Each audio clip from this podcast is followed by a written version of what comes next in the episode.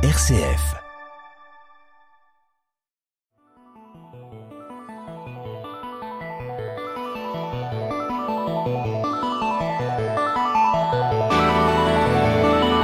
Couper les pixels en quatre. Le podcast qui décortique le jeu vidéo.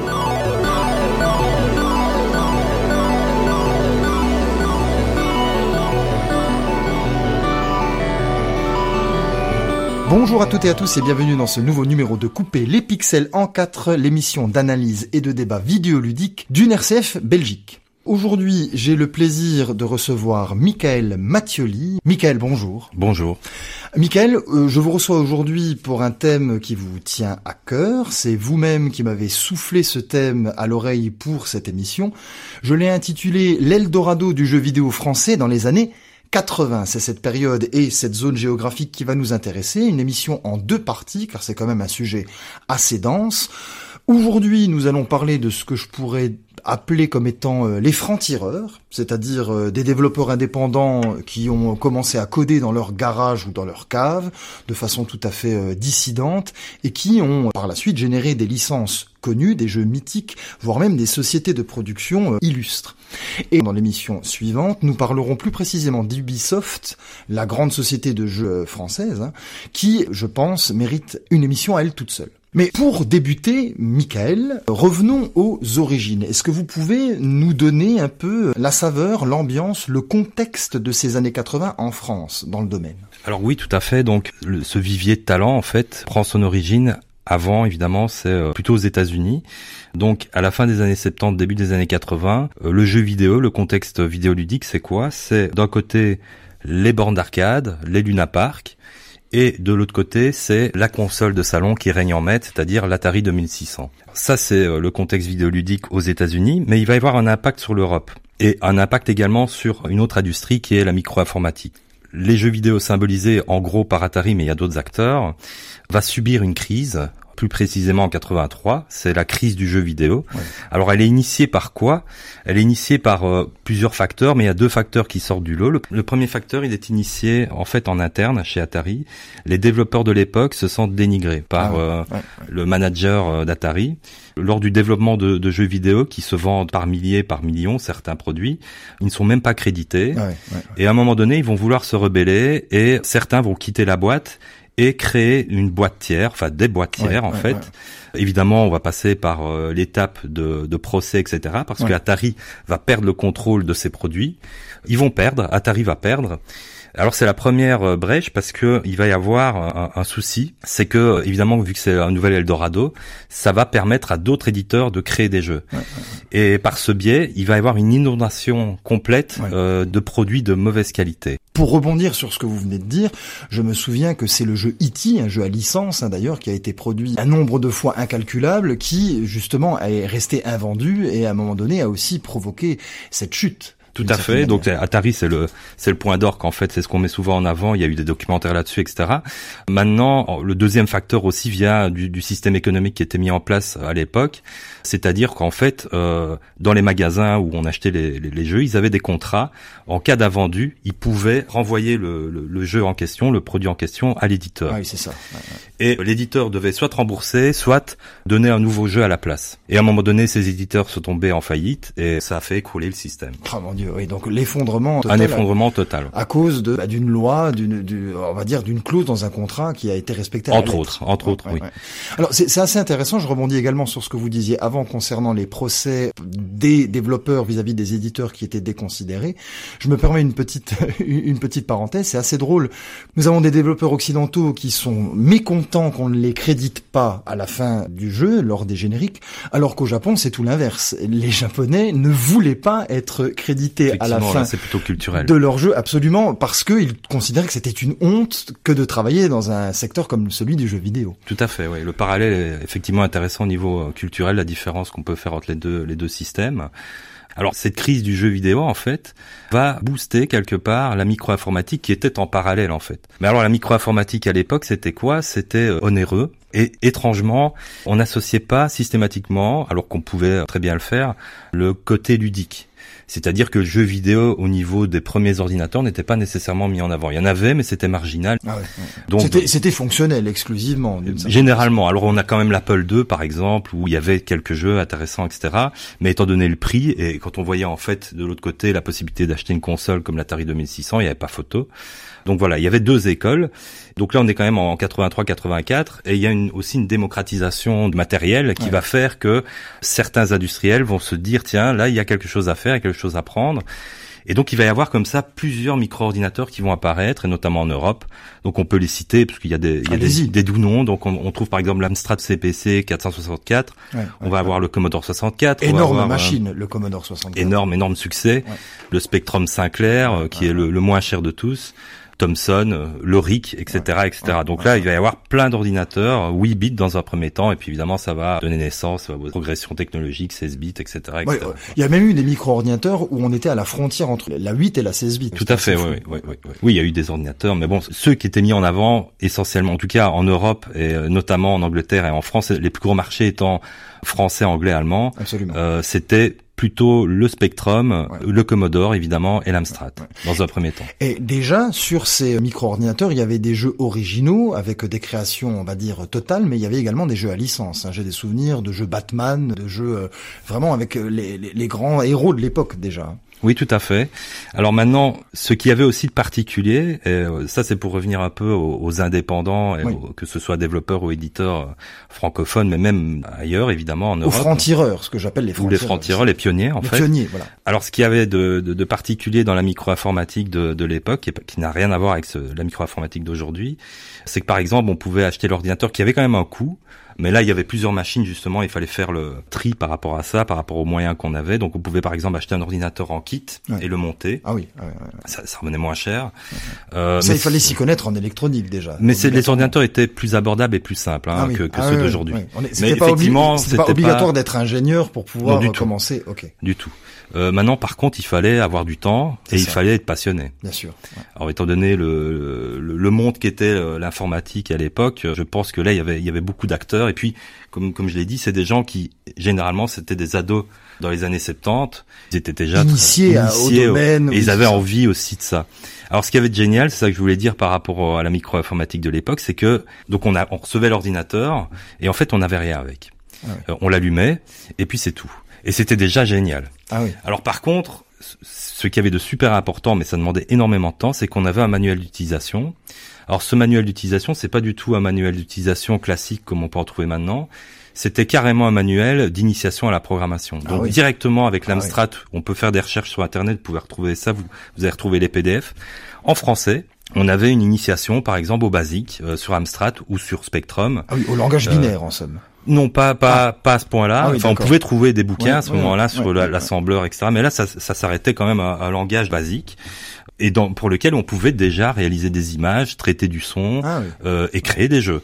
Pourquoi Parce qu'à l'époque, c'était des jeux, enfin c'était des ordinateurs qui, il n'y avait pas une grosse ludothèque. Euh, c'était pas les ordinateurs d'aujourd'hui. Il y avait, il y avait quelques jeux, mais c'était pas top. Et donc ça permettait aux gens qui déjà n'avaient pas beaucoup de moyens pour certains de créer leur propre jeu. Moi je me souviens de manuels euh, dans lequel il y avait carrément le code d'un jeu. Ah, ah oui. Donc il fallait coder le jeu sans comprendre. Et puis on le lançait et voilà on avait un pendu par exemple ou ah, euh, extraordinaire. Un frog. Ce que vous êtes en train de dire, on a un terrain vierge avec le micro-ordinateur, on va dire un tutoriel papier qu'on nous donne. Et puis euh, si vous êtes créatif ou si vous avez un esprit logico-mathématique, c'était parti. Vous pouviez comme ça créer un jeu euh, simplement par la logique déductive en fait. Par ce biais-là, on peut comprendre alors évidemment qu'il y ait plusieurs vocations qui vont apparaître chez ces gens-là dans, dans, au début des années 80. Donc ces jeunes adolescents qui vont, euh, euh, je prends le, cas par exemple, je peux déjà le citer d'Eric Chahi, oui, bien sûr, qui à l'âge de 14-15 ans va commencer à coder son, son propre jeu. Très grand développeur, Eric. Très grand développeur français. français qui va développer son propre jeu par ce biais-là. Donc il a acheté un ordinateur et boum, automatiquement, il va mettre les mains dans le cambouis il va commencer à coder, il va essayer de, de comprendre comment ça fonctionne, et il va lui-même créer son, son, son premier jeu et essayer de le revendre comme ça à ses camarades de classe, etc. Permettez-moi une analogie, nous sommes quand même, euh, Michael, sur la radio francophone euh, chrétienne, et ici, on peut faire un peu le parallèle entre ces programmeurs dans leur garage ou dans leur cave, comme ça, euh, totalement concentrés et totalement dans leur monde pour créer leur jeu, avec des moines copistes. Hein. Là, on est vraiment dans cette idée-là de, de faire de la lettrine, d'être dans, dans, dans, quelque chose de créatif et en même temps de très métrique. Voilà, ce sont un peu des, des, des personnages qui, qui entrent dans cette espèce d'ambiance, si j'ose dire. Tout à fait. Euh, d'autant plus que, alors contrairement à aujourd'hui, c'est quand même des machines minimalistes. Oui. Donc ça veut dire qu'il faut une très grande précision. Au niveau du code, si on se trompe à un endroit, il faut tout recommencer. Il y a beaucoup de contraintes à respecter. Il n'y a pas de marge d'erreur, il n'y a pas d'effacement, ce genre de choses. C'est plus compliqué. c'est plus compliqué, surtout au début. Et j'ai envie de dire que quelque part, ça a été très formateur pour ces gens-là, puisque la contrainte a permis d'être un, levier à la créativité. En fait. c'est ça. Étant donné les, énormes contraintes et l'envie, les influences que qu'on avait au début des années 80, biberonnées par euh, les blockbusters américains, par le cinéma hollywoodien, par euh, le, cinéma, par euh, la télévision évidemment, mais aussi par la, la, BD, etc. Il y avait des grosses envies. beaucoup de gens avaient déjà perçu un intérêt pour le jeu vidéo et pour la narration qu'on peut faire dans le jeu vidéo et pas nécessairement toujours les jeux d'action. C'est ce qu'on d'ailleurs c'est c'est un des points qu'on retrouve dans la French Touch, je trouve, euh, avec beaucoup de projets ambitieux. Donc du coup on avait on avait cette rigueur euh, qui a été initiée par ces, ces machines là.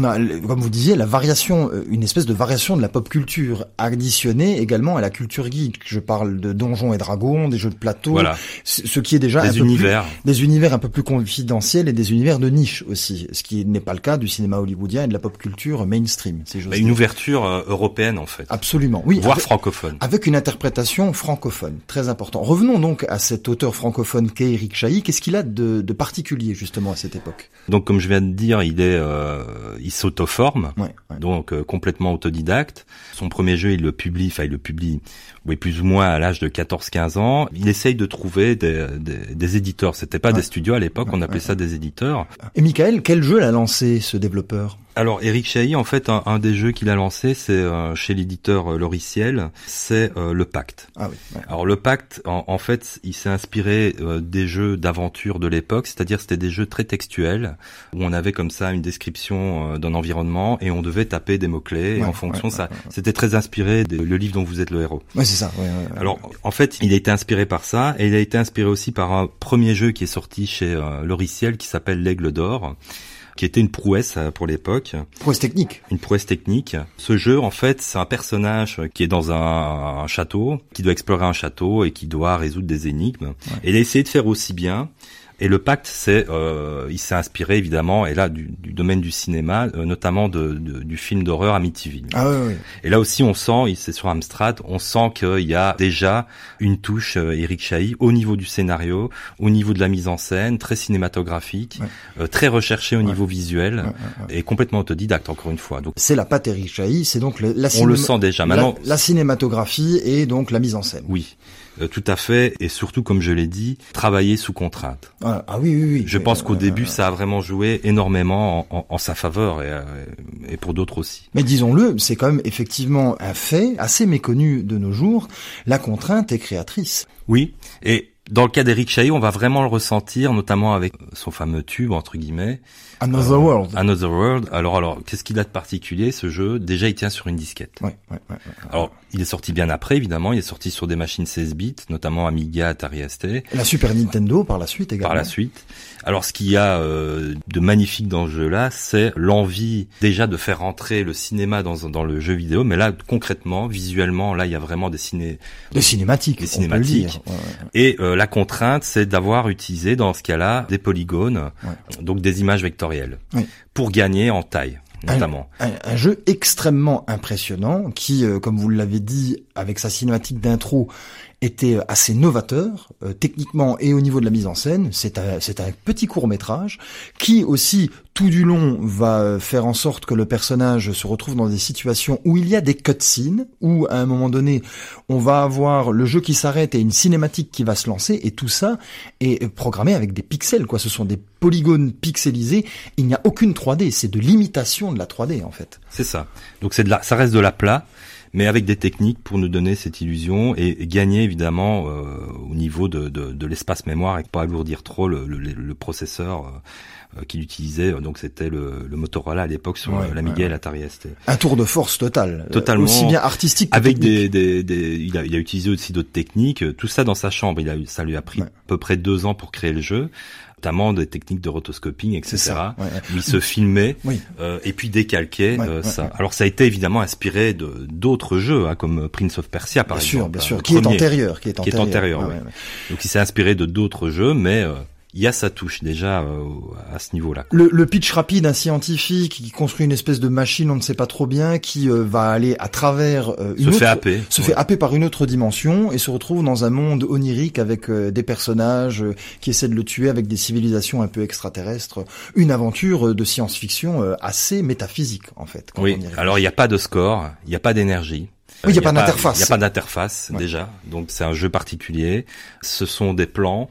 Il n'y a pas de scrolling, donc on passe comme ça d'une fenêtre à une autre. Il y a des énigmes à résoudre. Ouais, ouais, ouais. Il y a aussi, euh, à un moment donné, une amitié avec Oui. un extraterrestre, Une collaboration. une qui collaboration qui apparaît, et visuellement, c'est une claque. Ouais, je suis entièrement d'accord. C'est un jeu qui a marqué euh, pour moi l'histoire du, du, du jeu vidéo Je vous et rejoins. qui en a inspiré euh, beaucoup d'autres par, par la suite. Très difficile quand même comme jeu. Un Très jeu difficile, oui. Assez, euh, assez difficile d'accès.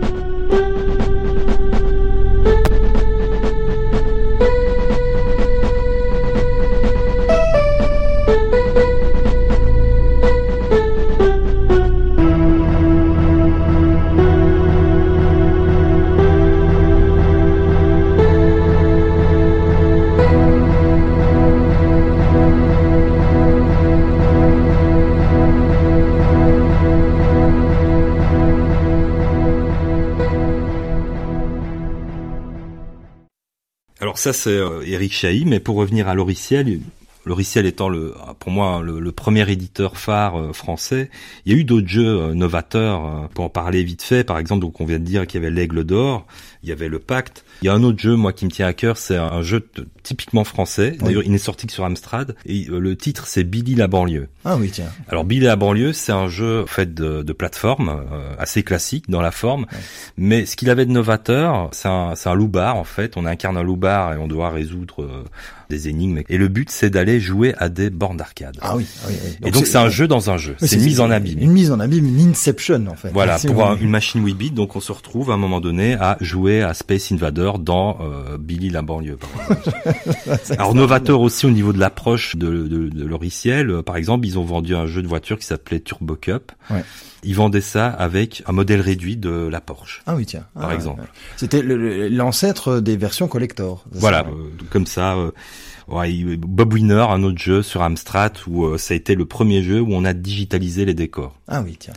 Et à l'époque, évidemment, sur Amstrad, c'était une claque aussi. Quoi. c'est ça, claque voilà, ça c'est pour Loriciel. Il y a vraiment, c'est vraiment pour moi un éditeur clé. Et l'origine de cet éditeur, vous l'avez? Vous savez un peu comment est-ce que tout ça s'est mis en place? Alors c'est la, même origine que pour les autres, c'est-à-dire que la personne en fait, le PDG c'est Laurent Weil, c'est un ingénieur qui s'intéresse aux nouvelles technologies et qui, euh, comme comme d'autres, lui prend le pli de se dire tiens, euh, il n'y a pas beaucoup de jeux à l'époque et il va rechercher des développeurs en fait. Ah Donc c'est ce qu'il va faire lui. il constitue une équipe en somme. Oui, oui, voilà, notamment Eric Chahi en partie, mais d'autres, voilà, bah, d'autres concepteurs et lui va les éditer. Donc ils vont pas directement, pas dans un premier temps en tout cas, ils vont pas recruter des développeurs, ça va être des indépendants. Bien sûr. Ils vont juste les distribuer et faire la publicité autour de ça. C'est ça, c'est ça. Et ça, ça va durer à peu près jusque le milieu des années 90. Après, malheureusement, le Riciel ne, ne va pas persister. Ils vont produire jusque, je pense, jusqu'à la Super Nintendo. Et ce déclin, c'est dû à quoi? C'est dû à la prolifération des consoles de salon, la saturation du marché? Qu'est-ce que C'est un ensemble. Je pense que c'est un ensemble. C'est probablement dû à le managériat par rapport à ce qui se faisait à l'époque. Peut-être aussi, ils ont été euh, au niveau technologique, ils ont été en retard ou dépassés. Ils ont, ils ont peut-être fait certains mauvais choix. Bah, ils ont fait quand même des choses euh, innovantes. Bah, je reviens là-dessus. Ils ont par exemple, c'est les premiers à avoir fait ça sur euh, l'Atari ST. Ils ont créé un jeu avec un, un pistolet. Ça se faisait beaucoup sur ah les consoles en parallèle. Je me souviens de Master System oui, de Duck Hunt. voilà, il y avait des jeux de guerre effectivement avec un pistolet, on va dire lumineux. Hein, c'est ça. Ouais, c'est ça, infrarouge. Infrarouge. Et là, ben, c'est le West Phaser qui était mis en place par par Loriciel, quoi. Ah oui, intéressant. Ça. Intéressant aussi. Et bon, voilà. Mais ça n'a pas. Non. Ça n'a pas percé. ça n'a pas percé. Quoi. donc novateur, peut-être trop. Oui, oui c'est ça. Oui. En avance sur son temps et donc du coup, euh, comme tous les avant-gardistes, eh ben, il passe parfois à la poubelle. Malheureusement, oui.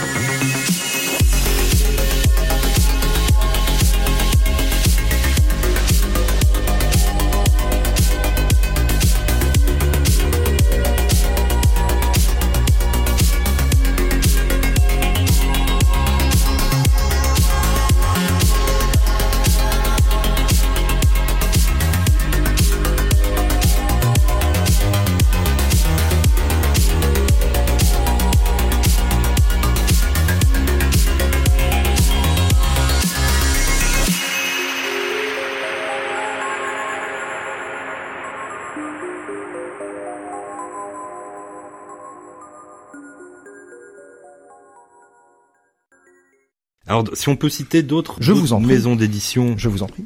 euh, franco-françaises, qu'est-ce qu'on va trouver? On va trouver par exemple une grosse maison qui n'est plus là, qui était en parallèle avec Loriciel, qui est Infogramme. Ah oui, oui, très très important infogramme. Très important à plusieurs titres. Qui, qui est d'ailleurs le, je me permets une petite aparté, qui est le, le souffre-douleur du joueur du grenier, qui euh, teste des jeux justement, euh, si vous voulez, de licence euh, française, notamment de la bande dessinée, que ce soit Astérix, que ce soit les Schtroumpfs, que ce soit Spirou, et euh, les jeux sont apparemment tellement durs, donc tellement mauvais, que c'est devenu un gimmick de taper sur infogramme, si vous voulez, sur YouTube. Alors effectivement, c'est la particularité d'Infogramme, c'est d'avoir fait des portages de héros de bande dessinée. Ouais, Alors bon, on va retrouver Spirou, on va retrouver Tata, Astérix et Oui, Obélix, Tata, etc. ouais. Souvent des jeux de plateforme.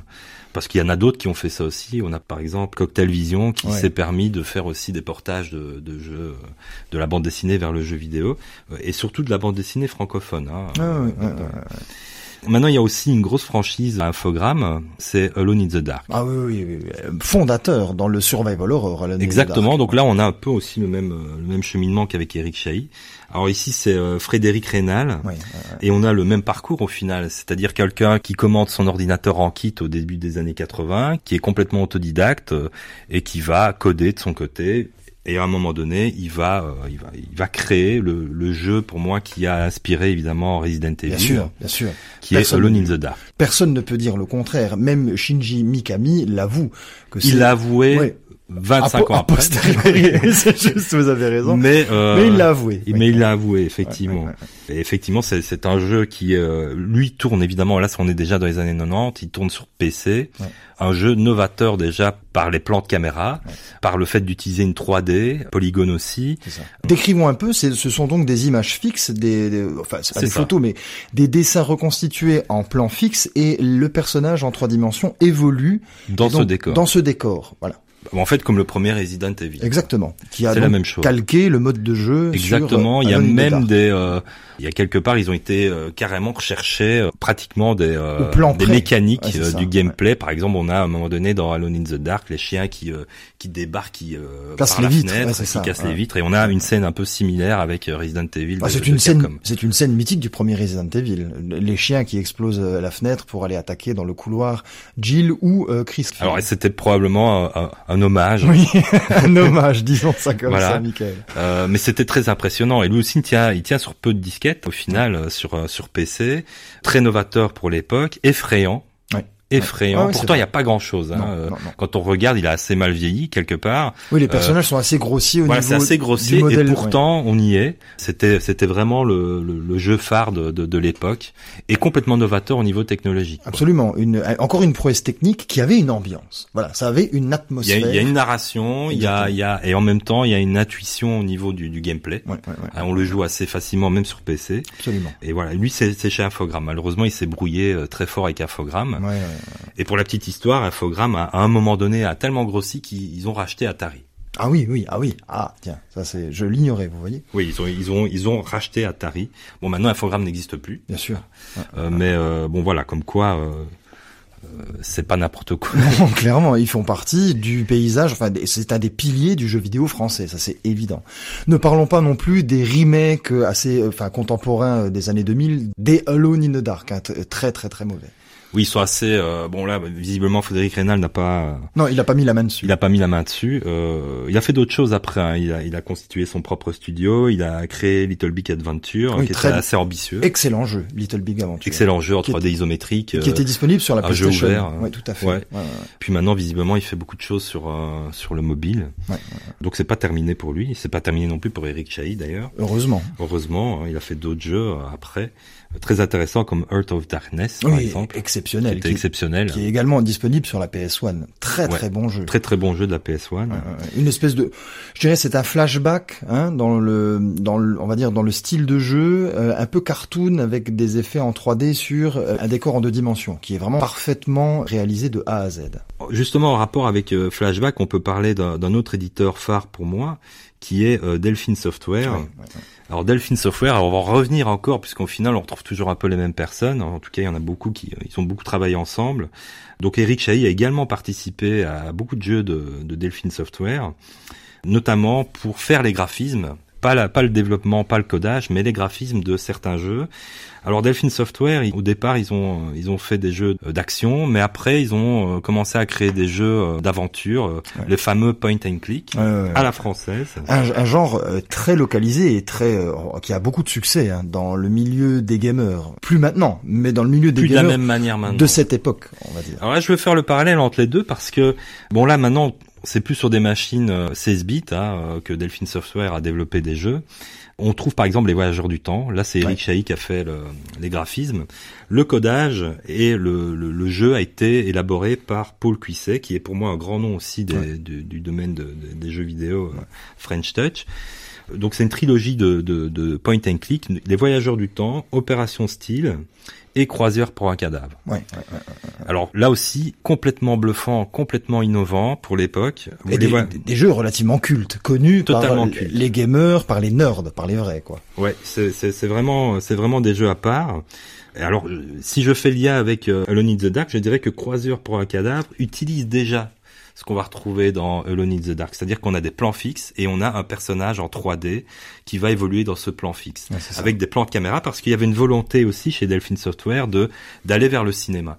Et donc on retrouve ça très fort dans, dans cette trilogie de, de, de jeux d'aventure. C'est assez intéressant parce qu'il y a un autre éditeur euh, en parallèle, hein, peut-être pas tout à fait contemporain, Lucas Arts, qui était aussi dans cette logique cinématographique hein, d'ailleurs. Oui, c'est Lucas Arts et Serra Online. Ouais, c'est ça c'est le côté euh, anglophone plutôt américain Bien sûr. Et évidemment, c'est la maison mère, je dirais, du point and click par excellence.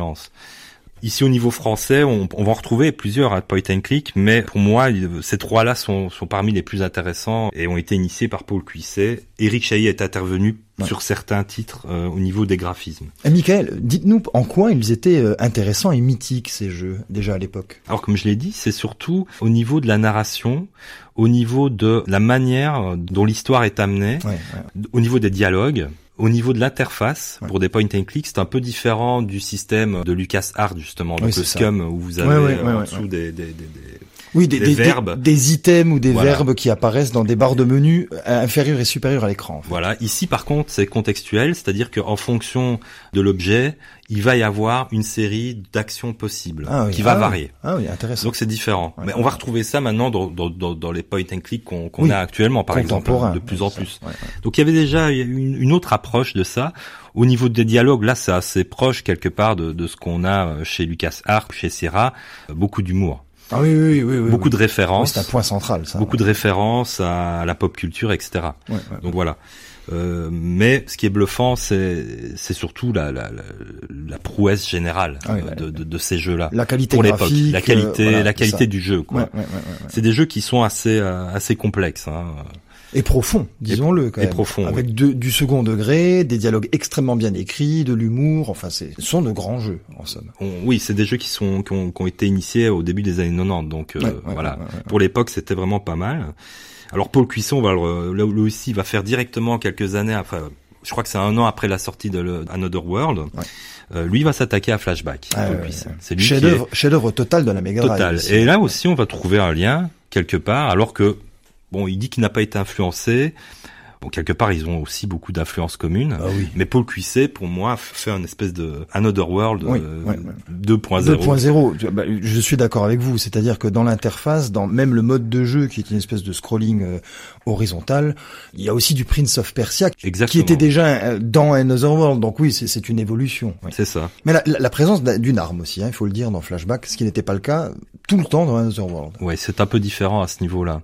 Peut-être que Another, Another World est plus contemplatif en fait. Absolument. Il y a plus d'action dans Flashback. Bien sûr. On peut faire des roulades, se, se, se planquer, et puis euh, voilà. Oui, il y, a, y, a, une mécanique de tir qui existe dans euh, Flashback. Effectivement. Alors un autre éditeur euh, marquant à la même époque, c'est Silmarils. Ah oui.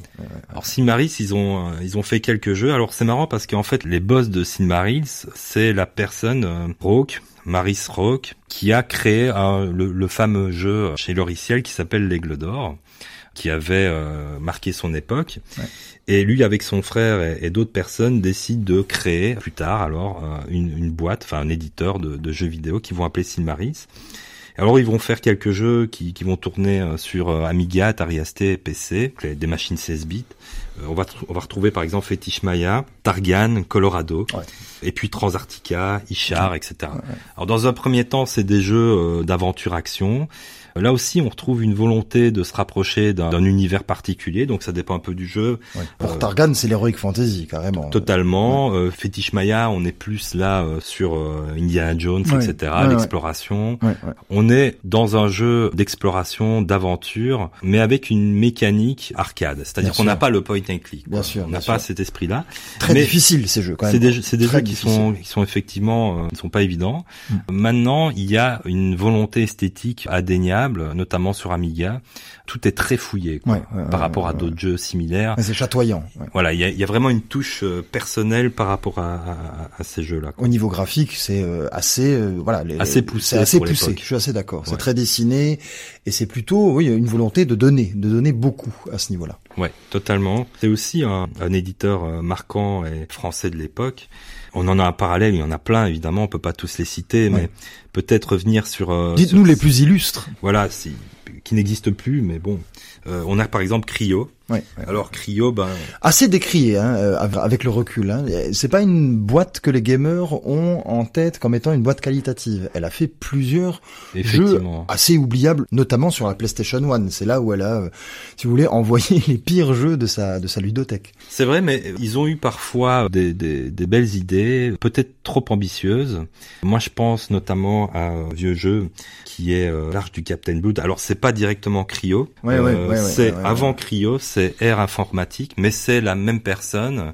Qui sont Euh, devenus par la suite Cryo d'une voilà, certaine façon. Euh, Ouais. C'est Philippe Ulrich en fait qui a, qui a initié ce jeu-là. Alors l'Arche du Capitaine Blood, là on revient sur les, les machines 8 bits, même s'il a été adapté par après. C'est c'est- c'est un scénario complètement fou. C'est-à-dire qu'on peut voyager et on a une carte in- interstellaire et on choisit un endroit et on va communiquer avec une interface particulière avec les extraterrestres. Ah oui, ouais, ouais, ouais, ouais. concept intéressant, innovant en tout cas. Oui, alors avec aussi cette possibilité, euh, enfin ils avaient essayé de digitaliser les voix. Ah oui, Donc voilà, il y avait ça aussi techniquement, une prouesse. ah oui, c'est oui, c'est- quand même aussi un- oui une tentative. On, on est en, à quelle époque? Alors là, c'est fin des années 80, je pense. Ah oui, bah, digitalisation de voix dans, à la fin des années 80, c'est culotté, effectivement. Et aussi, euh, quand même, c'est- ça a été un, un jeu marquant, c'est Dune. Ah oui, oui, Dune. L'adaptation de Dune. extraordinaire. Bah, c'est quoi, c'est un point and click aussi? C'est un wargame, on ne sait pas bien. Qui, qui- voilà, on sait pas. euh, on peut pas mettre une étiquette sur Dune parce que c'est à la fois un jeu d'exploration, c'est un jeu de simulation, c'est un jeu d'aventure. Ouais, ouais, Euh, ouais, c'est un jeu qui part dans tous les sens, très très ambitieux. C'est le premier jeu qui est sorti sur CD-ROM. Ah oui, Ils ont, ouais, c'est la première fois qu'on utilisait le CD-ROM. Ouais, ouais, ouais. Les graphismes sont, sont magnifiques. Sublime. Alors ils ont dû faire éditer le jeu par euh, Virgin, euh, par manque de moyens. Ils ont dû voilà faire appel à un éditeur euh, Tiers. tiers, voilà. Euh, mais euh, c'était euh, voilà. Pour moi, ça reste quand même, Ah oui, même si c'est vrai qu'au niveau ludothèque, ils ont pas fait que des bons jeux, Non. ça reste quand même un, un éditeur marquant, enfin un développeur marquant.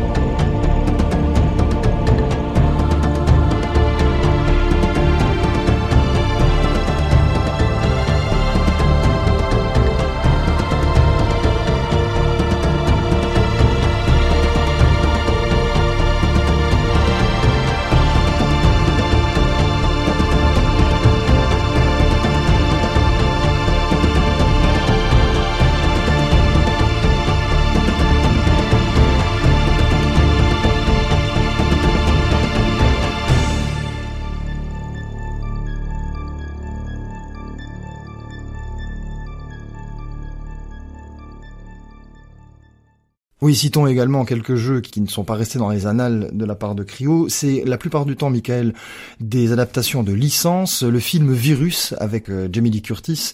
On a également des jeux de course assez ratés comme Test Drive 6, L'ombre de Zorro, un autre film raté, et beaucoup d'adaptations de jeux de tennis, Agassi Tennis Génération. Enfin voilà, ils ont un peu mangé à tous les râteliers une fois que, le, que la société s'est développée. Alors peut-être un dernier jeu pour Cryo. Euh, un bon jeu. Je vous en prie. Euh, c'est un jeu de réflexion qui est sorti sur Amiga qui s'appelle Extase. Ah oui, que vous conseillez. Que je conseille. D'accord, très bien. Alors, Michael, nous arrivons à la fin de notre émission, à la conclusion. Euh, que peut-on dire de cette période? Que peut-on en retirer de ce fameux creuset, si vous voulez, dans les années 80 en France, où il suffisait d'avoir quelques connaissances informatiques, un micro-ordinateur, un manuel de programmation, et c'était parti? C'était parti. Ça, c'est évidemment, c'est un résumé parce que c'était beaucoup de temps, beaucoup beaucoup de passion. Bien sûr. Euh, il faut, il y a aussi euh, d'autres d'autres choses qui ont influencé, c'est que c'est le début de la presse des jeux vidéo, oui, des fanzines, des euh, euh, des rencontres, on avait des clubs informatiques à l'époque, etc. Toute une culture qui se toute une culture qui s'est construite sur un terrain totalement vierge, une industrie nouvelle. Évidemment, il y a eu des erreurs. Évidemment, la plupart des éditeurs ne sont plus là. Mais certains continuent à travailler dans le domaine. D'autres ont arrêté. C'était juste un one shot. Euh, mais ça a permis de structurer une partie, en tout cas, de, de l'industrie maintenant du jeu vidéo. Bien sûr. Et d'apporter aussi cette culture européenne, ici plutôt francophone évidemment, une touche euh, particulière euh, au, niveau des jeux vidéo. Alors, et comment c'est intéressant parce que je pense que nous arrivons vraiment au centre de notre propos. Comment est-ce que vous la définiriez cette touche francophone, cette touche européenne, cette touche française? Quelle est son essence selon vous? Alors, elle est multiple. Évidemment, on, on, on se nourrit euh, à l'époque, c'est toujours le cas, euh, de la culture euh, littéraire, de la science-fiction qui a, qui a beaucoup évidemment joué de pair avec l'envie de, de, nouvelles technologies, etc. Le cinéma aussi qui a un impact, la bande dessinée qui a un impact énorme, la musique, etc. Donc tout ça, une, espèce de, une espèce de synergie de la pop culture, exactement, qui est différente, qui peut être différente évidemment en fonction du pays. Donc là, il y a des nuances à, avoir qu'on a peut-être moins maintenant en fait. Ah oui, tiens. Euh, qu'on retrouve un peu moins, tout simplement parce que maintenant la plupart de, des éditeurs qui ne sont plus des éditeurs mais qui sont plutôt des, des, des studios, euh, quand ils veulent développer quelque chose, je parle pas évidemment pour les indépendants, je parle pour les, gros studios. Bah c'est des studios au niveau mondial, donc on perd un peu de cette identité quelque part. Ouais, donc vous trouvez que l'internationalisme des équipes, euh, disons-le comme ça, fait en sorte que nous avons quelque chose d'un peu plus diffus, d'un peu plus vaste, d'un peu plus large et de moins identifiable en somme. Disons que c'est compliqué puisque euh, à l'époque on n'avait pas des, des, des, blockbusters euh, comme comme maintenant. Chaque jeu était particulier et il fallait se démarquer aussi de ce qui se faisait de mieux et ce qui se faisait de mieux c'était dans les bornes d'arcade en fait. Bien sûr. Euh, donc techniquement il fallait trouver quelque chose qu'on n'avait pas. Donc on allait plus vers la narration. Une borne d'arcade généralement c'était des jeux d'action etc. Ici c'était il y avait une histoire et cette histoire elle pouvait nous toucher de par notre culture par exemple. Tout à fait. Alors maintenant c'est plus le cas. On n'a plus les bornes d'arcade c'est plus pareil. Il y a plus cette concurrence de machines. Toutes les machines se valent. Donc c'est plus la même chose. Euh, et, puis comme je l'ai dit, il y avait la contrainte euh, technique qui faisait qu'on avait des, créateurs par rapport à ça, des, des bidouilleurs en fait. Des gens qui arrivaient en contournant la contrainte à être créatifs. Tout à fait. Ouais. Euh, dernière question, Michael. Euh, est-ce que vous ne trouvez pas que ce souffle, cette, espèce d'ambiance et d'énergie créative comme ça, ce, ce, souffle, on ne le trouve pas dans les créations indépendantes aujourd'hui? Toute la sphère indie, les studios indépendants qui vont quand même, pour certains, à contre-courant des jeux mainstream, est-ce qu'ils ne sont pas les héritiers de cette période-ci? Si. Moi, je le ressens assez fort, effectivement. Si euh, je, je, me retourne plus vite vers un jeu indépendant qu'un gros blockbuster. Maintenant, l'inconvénient, c'est le succès de cette scène indépendante. C'est-à-dire qu'il y a maintenant, il y a pléthore aussi de jeux, euh, ce qui n'était ce qui était moins le cas avant. Bien sûr, ça a inondé le marché. Ça, ça inonde complètement le marché et des fois on passe certainement à côté de, de, de très bons jeux étant donné le catalogue, en fait, on n'a pas le temps, quoi. Euh, donc c'est génial, mais en même temps, c'est euh, ça peut être problématique évidemment pour le, le, temps aussi que les gens ont mis euh, pour pour la création de ces jeux-là, quoi. Donc c'est plus compliqué, quoi. Eh bien, Michael, merci d'être venu pour nous parler de l'Eldorado de jeux vidéo français dans ces fameuses années 80. Nous nous retrouverons lors d'une prochaine émission pour parler spécifiquement de la firme Ubisoft. Il y a vraiment beaucoup à dire par rapport à la genèse et à l'évolution de cette société. Euh, je vous remercie de nous avoir suivis. Nous nous retrouvons la semaine prochaine. Au revoir.